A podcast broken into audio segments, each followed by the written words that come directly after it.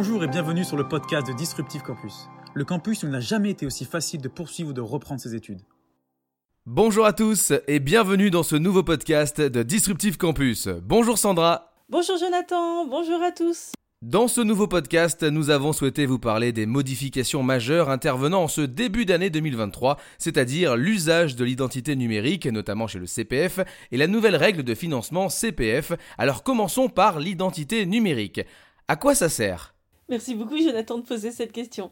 Au sens large, l'identité numérique sert à un utilisateur, notamment un utilisateur euh, dans un environnement numérique, à sécuriser son identité auprès du service par lequel il va passer, mais aussi auprès de ses partenaires. Le but, ce n'est pas d'avoir une identité numérique auprès de chacun de nos interlocuteurs. Sa banque, la poste, en ce qui nous concerne le CPF, ça n'a aucun intérêt. Le but, c'est d'avoir un outil qui va pouvoir permettre d'identifier et d'indiquer oui, c'est bien moi pour chaque interlocuteur qui nécessite une identité numérique pour laquelle il va falloir que nous identifions, que nous attestions qu'il s'agit bien de nous. Un petit historique, c'est en janvier 2020 que la Poste a lancé son service d'identité numérique qui avait pour but de faciliter la vie des usagers et avant tout de ces usagers en leur garantissant une sécurité optimale. En fin d'année 2022, ce service comptait plus de 900 000 utilisateurs.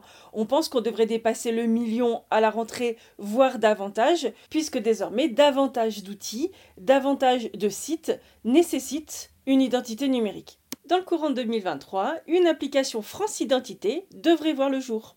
Comment avoir son identité numérique? Si vous voulez obtenir votre identité numérique, trois solutions s'offrent à vous. Dans tous les cas, un smartphone est nécessaire.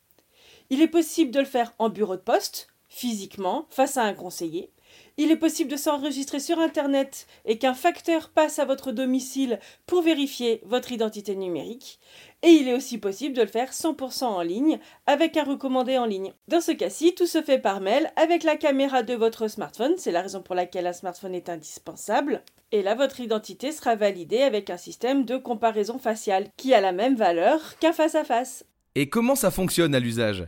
Maintenant que vous avez une identité numérique, à l'usage, c'est extrêmement simple. Lorsque vous vous connectez sur un site nécessitant l'identité numérique, on a évoqué la poste, on a évoqué le CPF, ça peut très bien être page emploi, vous recevez une notification avec un code à rentrer sur l'application, sur le site dédié. Le groupe postal vante l'utilisation d'un système que nous avons tous déjà expérimenté, qui est la double identification. Dans un premier temps, mes identifiants sur le site, mon adresse mail, mon mot de passe, et ensuite un code que je vais recevoir par SMS ou par email.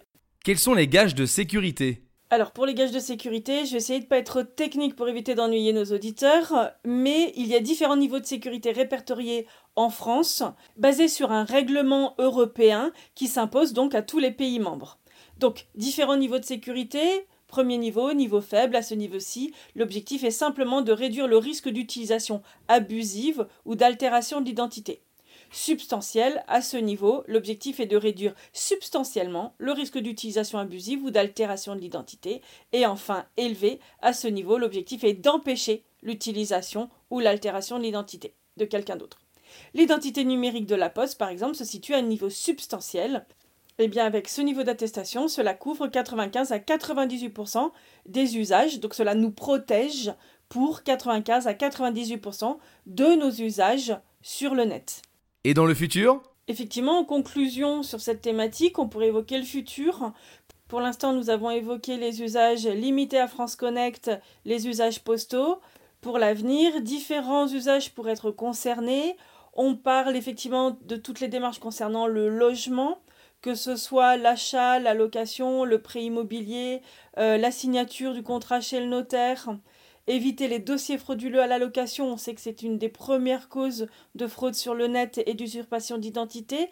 Donc tous ces éléments-ci, effectivement, sont en ce moment discutés avec les services dédiés à l'identité numérique et par exemple l'ensemble de nos banques. Parlons maintenant des nouvelles règles de financement du CPF. Quelles sont les principales réformes du gouvernement concernant le CPF Effectivement, Jonathan, l'identité numérique n'est pas la seule nouveauté majeure de ce début d'année. La fin 2022 et le début d'année 2023 ont vu apparaître un certain nombre de modifications concernant le CPF. Donc des modifications concernant le catalogue lui-même, mais aussi des modifications concernant le financement. Concernant le catalogue, on a vu apparaître euh, beaucoup d'audits et donc de suppressions sur un certain nombre de certifications qui n'ont pas de caractère professionnel. Rappelez-vous de notre précédent podcast, la différence entre RNCP et RS, les formations sans caractère professionnel qui relèvent d'une compétence, et eh bien relèvent du registre spécifique.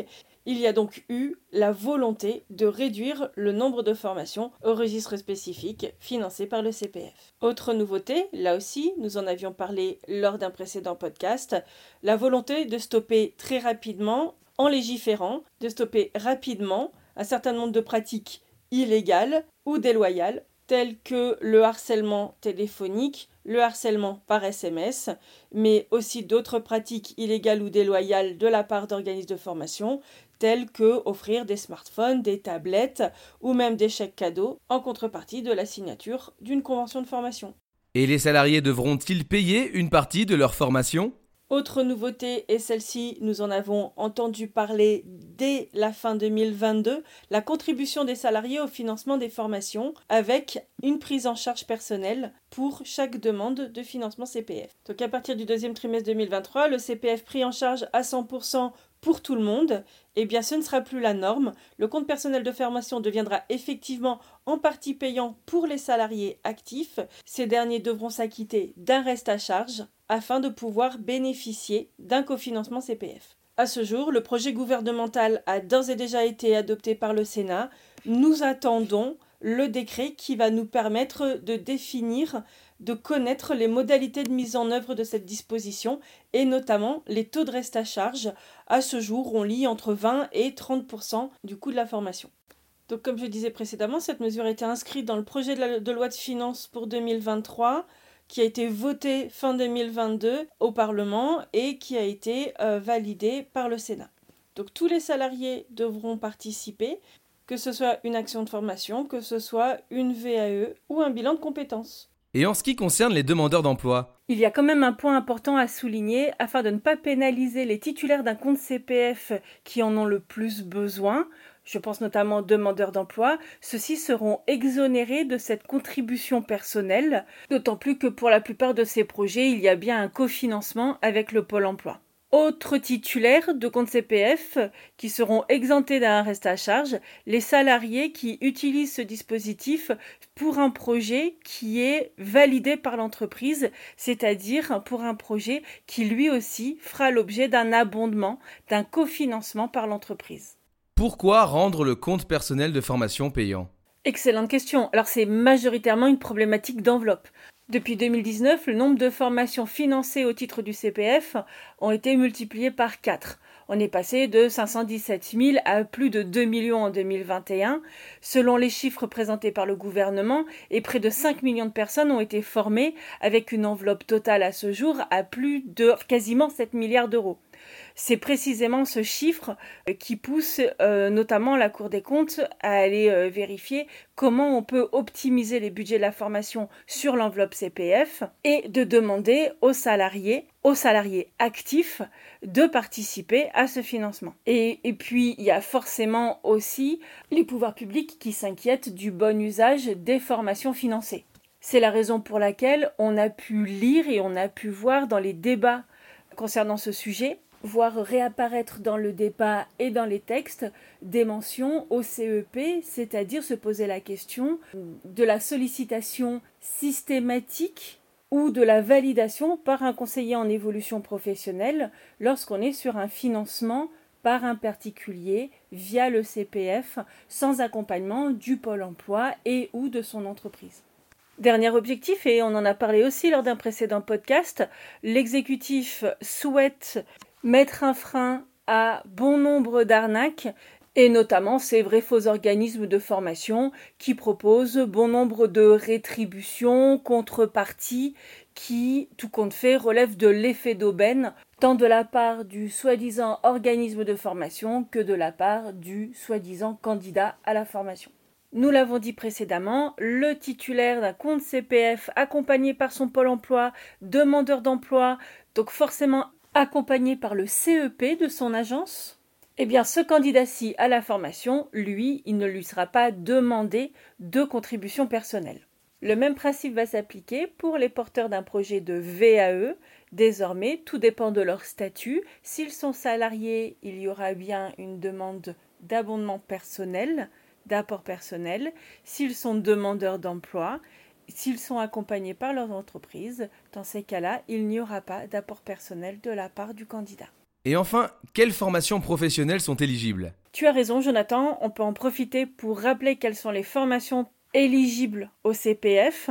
Nous avons évoqué plus tôt dans ce podcast la volonté de France Compétences de réduire le nombre de formations au registre spécifique, registre qui, lui, est autorisé à être financé par le compte personnel de formation. Il y a aussi toutes les formations professionnalisantes émanant d'organismes publics notamment les ministères, pour les plus connus, ministère de l'Éducation nationale, ministère de l'Enseignement supérieur, ministère de l'Agriculture, ministère de la Jeunesse et des Sports, et bien évidemment aussi ministère du Travail, mais aussi les formations diplômantes, certifiantes, professionnalisantes, émanant d'organismes privés qui ont déposé leur certification au répertoire national des certifications professionnelles, le RNCP. À cela, vous rajoutez, nous en avons parlé, les bilans de compétences, la VAE, la certification relative au socle des connaissances et des compétences professionnelles, CLEA, et enfin, on en parle très peu dans nos podcasts, mais c'est aussi financé par le CPF, le premier passage au permis B. Je dis bien le premier passage parce qu'à partir du moment où vous vous êtes fait enlever votre permis, vous ne pouvez pas faire financer votre nouveau permis de conduire par le CPF. Eh bien, merci beaucoup Sandra pour toutes ces informations très intéressantes sur ces nouvelles réformes 2023. J'en profite pour vous rappeler que dorénavant, en plus des financements institutionnels, deux moyens de paiement supplémentaires sont disponibles chez Disruptive Campus dans le cadre d'un financement sur fonds personnels. Tout d'abord, le prélèvement CEPA et l'abonnement mensuel par carte bancaire. Vous l'aurez donc compris, il existe forcément un moyen de financement adapté à votre situation ainsi qu'à vos besoins. Si vous souhaitez plus de renseignements concernant les moyens de financement, je vous invite à consulter notre site internet www.disruptive-campus.net dans la rubrique Modalités de financement. Merci à toi Jonathan pour ce rappel et cette conclusion. Effectivement, il y a forcément un financeur qui correspond le mieux à votre projet. On se retrouve très vite pour un nouveau podcast. D'ici là, n'hésitez pas à vous abonner à Disruptive Campus sur toutes les plateformes de podcast pour ne rater aucun épisode, ainsi qu'à notre chaîne YouTube et tous nos réseaux sociaux. À très vite. À très bientôt à tous. À très bientôt Jonathan. Retrouvez les podcasts de Disruptive Campus sur toutes les plateformes Spotify, Deezer, Apple Podcast, Google Podcast, SoundCloud et YouTube. Abonnez-vous et emportez Disruptive Campus partout avec vous.